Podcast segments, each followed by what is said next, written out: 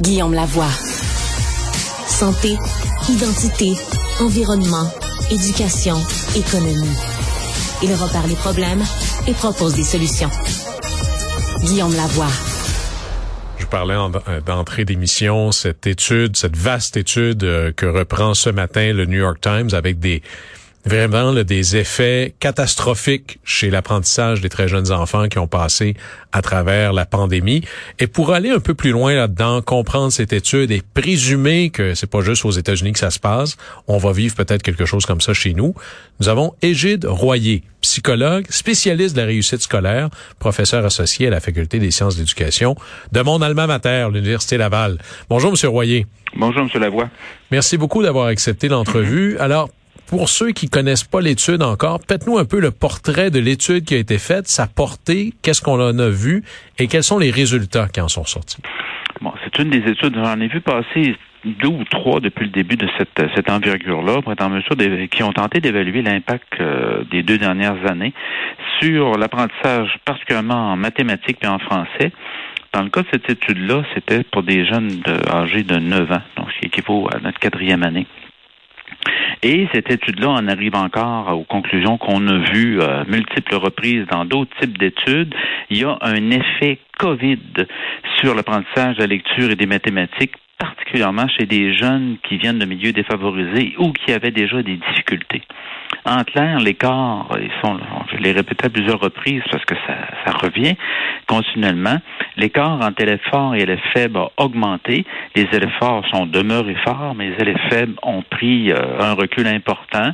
on a même quelques études québécoises là, qui ont documenté ça, qui, qui en viennent à la même conclusion. Est-ce qu'on pourrait dire ici, ne serait-ce que pour trouver euh, quelque part une bonne nouvelle dans cette marée de mauvaises nouvelles, c'est que l'école reste un outil qui permet de lutter contre les inégalités. Parce que s'il y avait eu plus d'écoles, les écarts entre les forts et les faibles auraient été moins grands à ce moment-ci.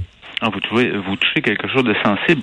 Moi, je viens de compléter ma, tournée de conférences de rentrée scolaire et euh, j'étais, entre autres, dans Saskatchewan en virtuel mardi et j'utilisais une carte du Canada en ce qui concerne le nombre de jours où les écoles ont été fermées. Euh, non, les écoles n'étaient pas en présentiel.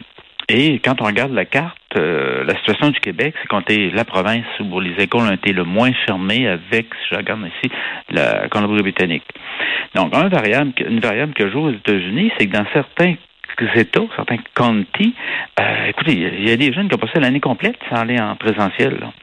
Donc, cet écart-là est entre autres relié ou associé ou euh, une question de proportion en fonction du nombre de jours euh, où les écoles ont été fermées.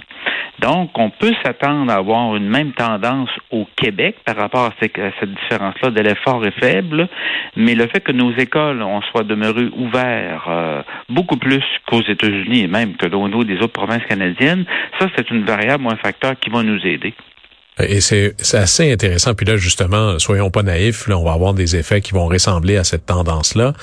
J'ai vu, moi, euh, je ne sais pas si vous avez observé la même chose, qu'évidemment, plus ce sont des ménages euh, à plus faible revenu, euh, plus vulnérables, évidemment, il y a moins d'écrans à la maison, un certain nombre d'écrans. Alors, prenons le cas le, pire, une famille très nombreuse avec aucun écran à la maison, mais l'école en Zoom, ça vaut rien, là. Est-ce que comment est-ce que déjà aux États-Unis on a des pistes de solutions pour essayer de rattraper ça? Est-ce qu'on voudrait raccourcir l'été par exemple? Parce que les longues périodes d'absence, si c'est vrai sur deux ans, c'est peut-être vrai aussi sur deux mois. Oui, il y a deux choses, au moins deux choses dans ce que vous venez de dire. L'étude américaine, j'encourage un vos lecteurs à aller, faire un tour sur, sur cette, coup d'œil cette étude-là, souligne que l'accès aux nouvelles technologies de l'information, exemple, d'avoir un ordinateur ou un poste, un ordinateur à soi dans un endroit tranquille avec un adulte qui est en mesure de nous venir en aide, là, c'est très clair dans l'étude. Ça, ça avait un impact majeur par rapport à si oui ou non cette question-là de pandémie avait joué un rôle euh, négatif sur ces apprentissages. Ça, c'est un effet. L'autre élément, c'est que, là, je, je, connecte avec ce que vous venez de me dire concernant l'été, c'est connu depuis très longtemps, il y a un phénomène connu depuis très longtemps qui s'appelle la glissade de l'été. Vous laissez, vous je sais pas, vous enseignez en deuxième année primaire, vous là, vous dites bonjour à vos jeunes le 21, 22 juin. Quand vous les reprenez, admettons que c'est vous qui enseignez en troisième année, quand vous les reprenez en septembre, tous vos jeunes ne sont pas au même endroit. Il y en a qui en ont perdu durant l'été sur le plan des apprentissages, lecture, mathématiques. C'est ce qu'on appelle la glissade de l'été. Et ça, c'est quelque chose qui amène les jeunes à prendre un mois à deux mois de retard sur les autres élèves uniquement parce qu'il ne se passe pas grand-chose durant l'été. Et ça affecte particulièrement les milieux défavorisés. Mais et là, Droyer, ça juste... a joué cette année parce qu'on a une glissade COVID qui s'est en, en plus.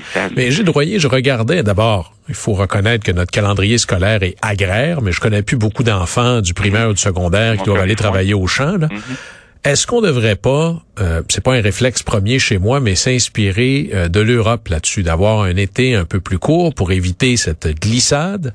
quitte à avoir des semaines de relâche euh, supplémentaires éparpillées dans l'année? Est-ce que ce serait pas une autre manière d'éviter de creuser l'écart entre, par exemple, les étudiants forts naturellement ou ceux dont le milieu familial est entouré de livres, où on exige de la lecture l'été, où il y a une espèce de suivi, et ceux où c'est plus difficile? Dans le fond, il y a deux choses dedans. La première, c'est qu'il y a des systèmes scolaires qui ont décidé justement de raccourcir la période de l'été. On peut ramener ça à six semaines au lieu de huit semaines et d'ajouter des semaines, comme vient de le dire, d'ajouter des semaines durant l'année scolaire. Ça, ça implique probablement que la, principale discussion, même pas pédagogique, la principale discussion est au niveau des contrats de travail et de déterminer si oui ou non, au niveau du personnel qui est présentement dans les écoles, ils souhaitent avoir ça. Il y a sûrement un élément qui peut néanmoins jouer, c'est que toute cette question-là de glissade, de retard d'apprentissage, et là, je peux associer le décrochage à ça, parce qu'on a eu des chiffres récemment au niveau du décrochage. Il y a sûrement une mesure qu'on pourrait euh, pourrait euh, renforcer. C'est celle, d'être capable d'offrir certaines activités qui permettent de maintenir les habiletés d'apprentissage, particulièrement de la lecture, les habiletés à lire durant l'été. Ça serait une chose. La deuxième des choses, et là, j'ouvre à plus large, parce que tous ces retards scolaires-là amènent certaines formes de, de, décrochage chez certains, chez certains jeunes. Euh, je passais le, le, commentaire à un de, vos, un de vos collègues récemment. Dans la présente campagne électorale, il va falloir absolument se poser la question, outre la question du calendrier scolaire, mais se poser la question, est-ce que comme au Nouveau-Brunswick, en Ontario et au Manitoba, est-ce qu'on pourrait clairement établir l'attente que tous nos jeunes sont en apprentissage jusqu'à 18 ans? Et qu'on va mettre en place les moyens pour les soutenir, pour leur permettre d'être en apprentissage jusqu'à 18 ans pour l'obtention d'un diplôme. C'est le genre de, discussion que j'aimerais entendre présentement dans la campagne électorale, pas uniquement parler de la pénurie d'enseignants ou des purificateurs d'air dans les écoles, mais cette question-là d'être en mesure d'offrir du soutien et demander, de demander à des jeunes de 14-15 ans qui sont en difficulté suite à la, suite à la COVID ou suite même à l'ISAD de l'été ou à d'autres choses, qu'est-ce qu'on peut t'offrir pour te soutenir pour être en, en apprentissage jusqu'à 18 ans? en disant clairement que notre attente comme société, c'est ça. On veut que la majorité de nos jeunes demeurent à l'école et aient une forme de diplôme. Je trouve ça incroyablement intéressant et si on n'en parle pas assez dans la campagne électorale, on s'assurera nous d'en parler encore davantage. J'espère qu'on aura l'occasion de le refaire. Et Gilles Droyer, euh, psychologue et spécialiste en réussite scolaire, vous êtes professeur à l'Université Laval et d'ailleurs j'invite nos auditeurs à aller écouter des bouts de vos conférences sur YouTube où vous en avez pas mal. Mm-hmm. Je trouve votre point de vue très intéressant et peut-être que c'est une manière de se regarder et de re-questionner l'éducation pour ce que ça doit être, justement la poursuite et la quête de la réussite scolaire. Merci beaucoup, Droyer. Au plaisir. Au revoir.